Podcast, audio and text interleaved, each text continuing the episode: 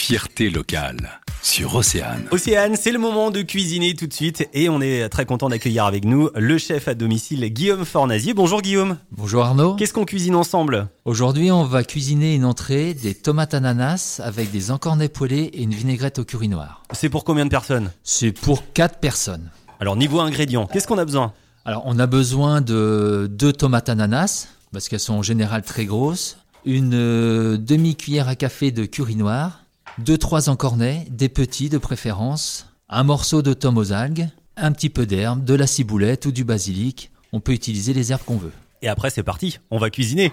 Exactement. Alors, on commence par tailler en grosses tranches une ou deux tomates. On les dispose sur assiette et on prépare une petite vinaigrette avec le curry noir. Il vous faut juste un petit peu d'huile de pépins de raisin, un peu de vinaigre de riz et on rajoute le curry noir avec cette vina- dans cette vinaigrette. D'accord, jusque-là je suis.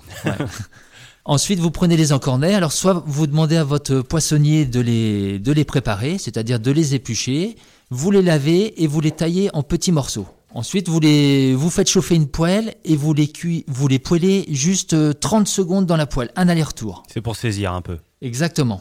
Pas trop de cuisson, sinon ça va être élastique. Soit vous les cuisez 30 secondes, soit une heure et demie. Ok, Vous les débarrassez, vous les laissez légèrement refroidir, vous les posez sur votre tomate ananas, vous prenez votre fromage, vous disposez aussi le fromage sur vos tomates ananas et sur vos encornets, quelques tranches de jambon séché ou du chorizo, ce que vous avez à la maison, et par-dessus, vous ajoutez votre vinaigrette et quelques herbes.